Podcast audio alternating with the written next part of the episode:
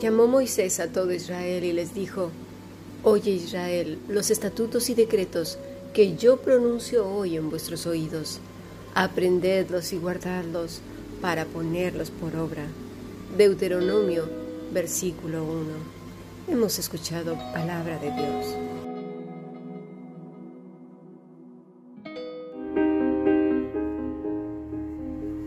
La Fundación Bíblica te invita a participar tanto de esta aula internacional hoy apegados a él, como a sus cursos online en mol.fundacionbiblica.com. También Adoración de Siervos todos los martes a las 7.30 de la tarde España a través de nuestro canal de YouTube. Para cualquier información escribe a fundacionbiblica.gmail.com. Aprendamos juntos del Maestro. Te esperamos.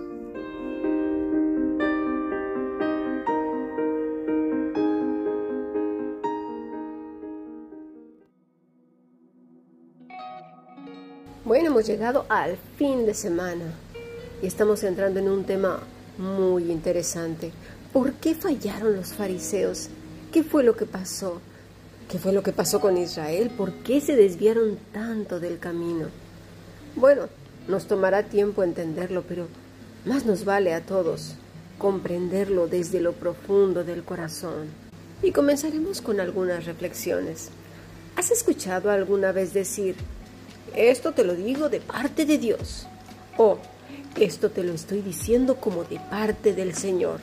O quizás, el Señor me ha mostrado esto y esto y me ha dicho esto y esto para ti. ¿Lo has escuchado? Yo creo que más de una vez, ¿verdad? Porque es muy, muy común este fenómeno en las congregaciones de los últimos siglos. Pero si eres un lector cuidadoso de la escritura, verás que no es nada, pero nada común leer esto en la Biblia, ni que se dijeran unos a otros estas cosas. Los profetas no eran un montón que anduvieran diciendo eso. No, no, no, es son contadas las personas. Si lo lees con cuidado, lo verás. Tampoco vemos, por ejemplo, a Juan o a Pedro o a Mateo o a cualquiera de los discípulos diciendo a Jesús, a ver, Señor Jesús, ven aquí. Te voy a decir esto, pero te lo digo de parte de Dios. Mira, Señor, no vayas aquí o no vayas allá, porque te lo digo porque Dios me lo ha puesto en el corazón. O a Pedro diciéndole al Señor que se cuidara o cuidara de su vida misma, porque el Señor se lo había mostrado. ¿Verdad que no? ¿Verdad que a nadie se le ocurrió esa cosa tan horrible que ahora está pasando en un montón de lugares que les llaman malamente iglesias? ¿Sabías que no son muchos los que gozan del Espíritu del Señor? Y mira, mira lo que estoy diciendo, ¿eh? Y, y lo vas a ver por qué. Lo vas a ver. Una de las cosas es porque no le aman como Él ha establecido. Resulta que nos ha dado por amar como se nos da la gana. Y eso no es así. Es una mentira del malvado demonio. Esa es la verdad. Dicen que le aman, pero en realidad no le conocen porque no tienen idea quién es Dios aunque tengan nombre de que están vivos, están muertos, como bien lo dijo el Señor en Apocalipsis 2 y 3. Quizás nunca hayas escuchado lo que hoy estudiaremos, pero te pido que pongas mucha atención y mucho cuidado porque Satanás ha sido tan, pero tan listo y tan hábil que ha hecho caer hasta el más devoto en una mentira que se ha perpetuado y difundido como fuego voraz de verano. Y mira que los fuegos de verano sobre todo si alguno de vosotros estáis por ahí, por América, sabréis que en Estados Unidos están, bueno, los fuegos, todo, sobre todo del sur, acabando con todo y no hay quien los pare, porque son los fuegos de verano, también aquí en Europa pasa lo mismo. Lo primero entonces que estudiaremos es el versículo 1 de Deuteronomio 5. Y vamos a estudiar aquellas personas que vienen de parte de Dios, los que verdaderamente vienen de estar con Él. Y es muy importante que lo digamos para nosotros mismos, ¿eh? para no salir con estas cositas de que te lo digo de parte de Dios. Y si lo decías o lo decía yo, pues más nos vale quitarse esto si, si no es que no estamos con el Señor y nos ha dicho nada, o que sea nuestra imaginación, porque para eso el religiosillo es fantástico. Éxodo 34, versículo 29. Vamos a ver. Cuando Moisés descendió del monte Sinaí traía en sus manos las dos tablas de la ley, pero no sabía que por haberle hablado el Señor, de su rostro salía un haz de luz. Al ver a Aarón y todos los israelitas el rostro resplandeciente de Moisés, tuvieron miedo de acercársele. Pero Moisés llamó a Aarón y a todos los jefes y ellos regresaron para hablar con él.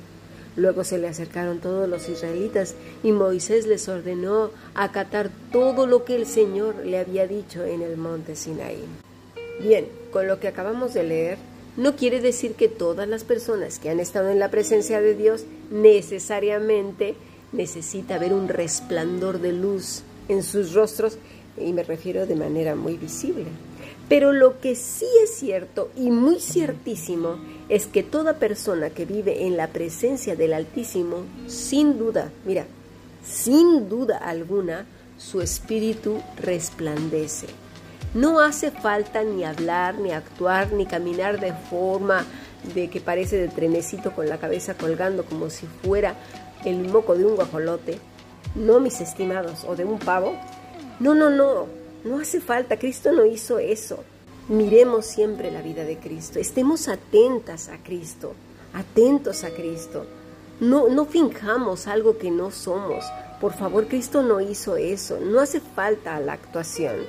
El Espíritu da testimonio de que esa persona es hija, es hijo de Dios. Los mismos incrédulos lo perciben. El dulce Espíritu de Dios se percibe y es irresistible en la manera de ver, en la manera de, dirigirse a los demás. Yo, e, es, e, es algo especial.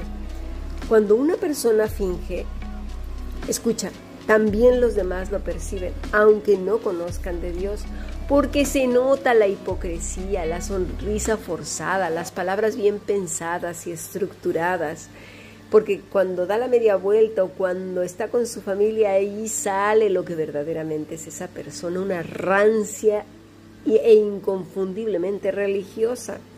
Pero además estos creen que están bien, son de verdad terriblemente insoportables, pero ellos creen que eso es la persecución que está en su contra. Pero la verdad es que nadie los aguanta por su carácter, como ya lo dije, rancio, problemático, perturbador, poco alegre, acartonado, asustadizo, chismoso, entrometido, maliciosos, con comentarios destructivos verdaderamente, con esa coletilla siempre. Quien está con Dios no dice esas cosas. ¿Qué cosas? Pues ser jactancioso, mis estimados. ¿Eh? Otras veces lo dicen personas que están en pecado, por ejemplo, y quieren que otros los justifiquen y lo vean como aceptable. Y el pecado puede ambicionar muchas cosas, ¿eh? no solamente en pecados sexuales, hay muchos. Ambición, poder, control, dinero, fama, elogio, adoración, muchas cosas. El ser humano es experto en inventarse cantidad de ídolos. Moisés había estado con Dios y no un rato, ¿eh? No un momentito en un lugar y posición X. No, no, no, no, no, para nada. Estaba en todo momento y en todos los lugares donde él iba. Porque quien llevaba el, el control o el coche, por así decir, el, el volante de la vida, no era Moisés, era Dios. Y esto, mis estimados, se nota muchísimo. No hace falta andar anunciando que se tienen ratos de rito, porque en una relación de amor no hay ratos de rito. Es todo el día. Es como si dijera alguien, mira, hay momentos eh, durante el día que me da por respirar. Quizás una vez al día, lo demás me la paso sin oxígeno. ¿Verdad que lo que acabo de decir es una reverenda tontería? porque es imposible mantenerse con vida sin oxígeno.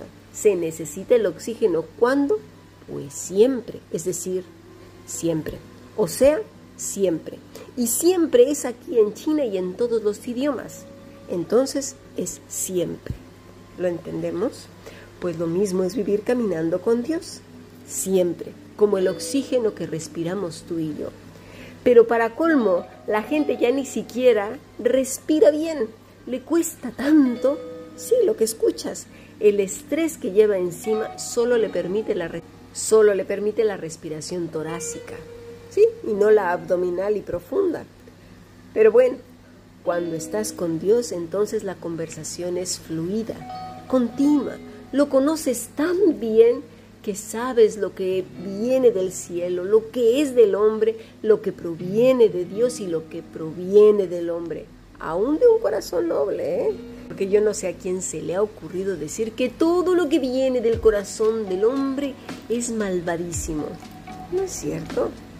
Hay gente que hace cosas nobles, por supuesto que sí. Mira, de verdad, hay personas que dan mejor testimonio que los que supuestamente son hijos de Dios. Y lo digo para vergüenza de los que dicen que son cristianos. Moisés hablaba con Dios y fue así que le dijo lo que tenía que hacer. ¿Quién? Dios. Lo que tenía que hacer, decir y cómo proceder. Moisés era su alumno, su discípulo, su hijo amado. Tenía tantas cosas por conocer de Dios y eso nos lleva pues a una gran responsabilidad, porque cuando conoces tan bien a alguien y yerras, es traicionar su confianza. Por eso Moisés no entró en la tierra prometida. Y aquí de verdad lo debería de pensar más de una vez aquellos que andan fardando de decir que tienen una relación con Dios tan profunda que hasta atraviesan el planeta Tierra y llegan a las profundidades de la inmensidad del espacio. De verdad no saben ni lo que dicen. Se nos hace tan fácil decir Dios me dijo o presumir que tienen intimidad con Dios cuando lo único que tienes es, es una religiosidad y un rito sin fin. Pero no hay esa seguridad de que Dios está confirmando su presencia, el diálogo entre Él y Dios, sino entre la religiosidad y, sí mismo, es decir, un, diálogo del religioso con el religioso. Y de aquí pasamos al grave error, y ya lo veremos. El primero es decir que venimos de parte de Dios cuando no es cierto y vamos a ver por qué. Y no es cierto por lo que ya hemos dicho, porque si la persona no da fruto, lo vuelvo a matizar, si no hay fruto en su vida, pues mis estimados, esa persona es una mentirosa de primera clase y hay que salir pero corriendo de ahí. Pero bueno, lo peor no radica tampoco ahí. Lo peor es tener dioses extraños. Ayer vimos el significado de esta palabra cuando dice no tendrás dioses ajenos. Realmente es dioses extraños.